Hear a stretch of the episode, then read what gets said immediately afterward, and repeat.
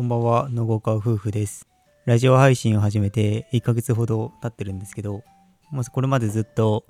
妻と一緒に2人でラジオ配信というものをしてたんですが、まあ、3月の年度末の時期に差し掛かって、妻の本業の仕事の方が忙しくなったということで、妻は一旦ラジオ配信するのはやめて、僕一人で配信することになりました。で、まず、僕たち夫婦は都内で共働き夫婦として、まあ、サラリーマンと派遣社員という形で仕事をしてます。やっぱり、まあ、組織に所属してお金をいただいている以上は、まあ、そこでの仕事のパフォーマンスが下がるっていうところは避けていきたいなっていうふうに思ってまして、まあ、そっちを第一優先にしたいという思いがありまして、ラジオ配信は一旦、妻はお休みという形を取らせていただこうかなと思ってます。まあ、その期間としては、ま、半月ぐらいなんですけど、その期間は僕が一人で配信していきたいなというふうに思ってるんですけど、僕一人では配信となって一発目にどういう話をしようかなって考えた時に、まあ、やっぱり僕自身の自己紹介から入るべきだなっていうふうに思ったんで、今日は自己紹介をしていきたいと思います。二人の配信が始まった当初に、まあ、一度二人で自己紹介はしてるんですけど、まあ、僕だけの部分をちょっと深掘りして話していければいいかなというふうに思ってます。まあ、小学校、中学校の時の話から話すと、小学校、中学校と野球クラブと野球部に所属してて、で、友達関係は大体野球部が中心。野球部の同級生のメンバーと一緒に遊んだりとかすることが多かったです。で、まあ、めちゃくちゃ活発な子供だったかっていうとそうではなくて、割とおとなしい方の子供だったのかなっていうふうに思ってますが、まあ、結構運動すること自体は好きで、ドッジボールとか、水泳とか、あとは、体育祭とかも大好きだったなっていう思い出があります。で、高校は男子校ってところに入って、ま、男子だけの生活を3年間送りました。で、まあこれはもともとなんで男子校に入ろうって思ったのかっていうと、まあ中学校の時にすごく女子がいる生活っていうのがなんか疲れるなっていう風な思いがあって、男子校って気楽で楽しそうだなみたいな雰囲気があって、男子校行きたいと思って男子校に進みました。中3の3学期頃になるともう男子校行きたすぎて、ああもう本当に男子校行きて男子校行きてって思って最後の中学校生活を送ってたんですけど、まあ、いざ高校1年生になって入学式当日はマジで男しかいねえ。右見ても左見ても男しかいねえし、効果なんてもう低音のボイスしか響いてないっていう 状況ですごい凄まじいとこに来ちゃったなっていう印象を受けたっていうのがすごい思い出に残ってます。でまあ高校生活に関してはもう男だけしかいないってことでやっぱり気楽だったし楽しかったなっていう思い出はあります。まあ、ただ、まあ、それも結構高校生活内でも気持ちの浮き沈みみたいのはあって僕は高校1年の時はもう本当に卒業したい卒業したいこんな男生活嫌だっていう風に思ってたんですけど、まあ、2年になってからはすごくやっぱり居心地いいなっていう風に思ってた感じですねで3年生に上がったらもう卒業したくないなこの環境にずっといたいっていう風に思ってるような思い出があります。その高校3年生の間は、まあ、生まれ変わっても男子校に入りたいと思うし、子供ができた男だったら、男子校に入れたいなっていうふうに思ってたんですけど、まあ、割と卒業して今考えてみると、うーん、別に男子校じゃなくていいし、むしろ 男だけのところっていうのはどうなんだろうなって思って、まあ、そういう風に気持ちは変化してきてます。で、大学にそこから上がったんですけど、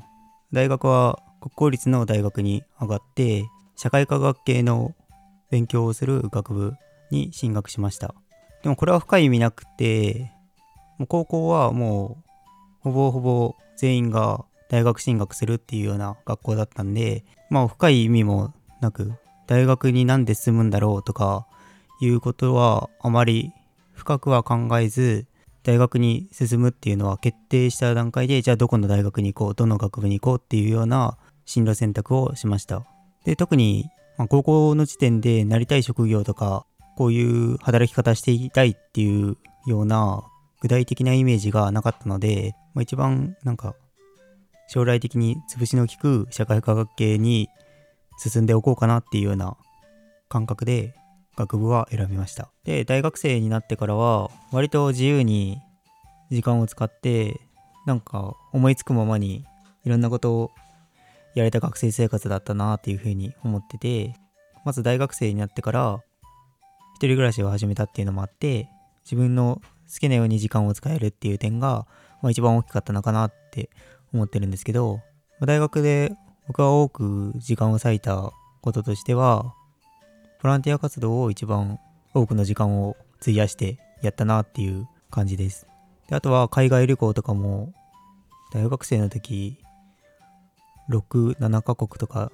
行ったりとかして、まあ、高校生の時は結構英語の先生とかが大学生に上がったら絶対海外旅行行きなよみたいな。世界を見てこいみたいなことを言ってたんですけどその時は、まあ、絶対自分は行かないだろうなって思ってたんですけどなんか大学生になったら、まあ、周りが行ってたっていうのも少しはあったんですけどなぜか海外行ってみたいなって思ってで一つの国に行ったらいろんな国に行ってみたくなって大学のうちにいろんな国に行けたっていうのは良かったなっていうふうに思ってます。あと大学生の時の時間の過ごし方としては本を読んだなっていうふうに思ってて大学卒業する時に大体どれぐらい本読んだんだろうって振り返ってみたら小説は1ヶ月1冊ペースで読んでてまあ、その他に大学の授業で使う本だったり、まあ、他の雑多なビジネス書とかも読んでたので、まあ、それなりに読んだんじゃないかなっていうふうに思ってます。大学生の時は、なぜか、まあ、ドラッカーのママネジメントとか、カーネギーの人を動かすとかを読んでで、大学生の時はすごいそれが、すごいな、すごいなっていう感じで読んでました。で、いざ、今社会人になって読み返してみると、なんかあまり自分の中に響いてくるものがなくて、なんか大学生の時の感覚と、いざ社会人になってから、まあそのビジネス書っていうものを使って、まあ、自分の仕事に活かせるっていう状況になったにもかかわらず、その本がなぜか響かなくなってるっていうところがあって、まあ面白いなってふうに思ってます。まあそういう本の読むタイミングによって自分が受ける影響とか変わってくるのが面白いところかなって思ってます。まあ、割と周りに本を読む友達とかいなかったんですけど、なんで本を読んでたかなっていうのを思い返すと、まあ、自分が高校生の時に読んだ本の、まあ、小説なんですけど、まあ、そこに、まあ、大学生の特権っていうのは、まあ、乱暴な読書だと 乱暴な読書いう風に書いてる本があって、乱暴なっていうのは、まあ、自分のその時の解釈としては、まあ、いろんなジャンルの本を何の目的もなくただただ読むっていうのが乱暴なっていう位置づけなんじゃないかなっていうふうに思ってあそうなんだっていう感覚で、まあ、大学の図書館だったりとか公立図書館とかでいろんな本に触れて過ごしてたなっていう大学生活でした、まあ、僕の大学生活の大部分は、ま、ボランティア活動と海外旅行と読書っていうところでほとんど構成されてたのかなっていうふうに思ってます。で、就職活動をして会社員として社会人生活をスタートさせました。で、入社5年目のタイミングで転職しました。まあ、転職して今、まあ、新卒で働いてたとこから2社目の会社で働いてます。で、まあ、その転職した経緯とか、転職してどう変わったかとか、まあ、実際転職活動をしてこういうふうに、まあ、こういうふうな会社で働きたいっていうところを実際叶えられたのかっていうのはまた後でお話したいなっていうふうに思ってます。こんな感じの、まあ、割とどこにでもいる社会人だからこそ話せることが多いと思うし、もう共感していただける部分も多いんじゃないかなっていうふうに思ってるので、話すことだったり伝えることっていうのは明らかに苦手なんですけど、まだからこそ共感してもらえる部分が多いんじゃないかなっていうふうに思ってるので、まあ、今後も僕一人で配信するラジオもそうですし、妻が復帰した後の音声配信も聞いていただけたらなというふうに思ってますので、よろしくお願いします。こんな感じで本日の配信は以上となります。お聴きいただいてありがとうございました。また次の配信でお会いしましょう。さよなら。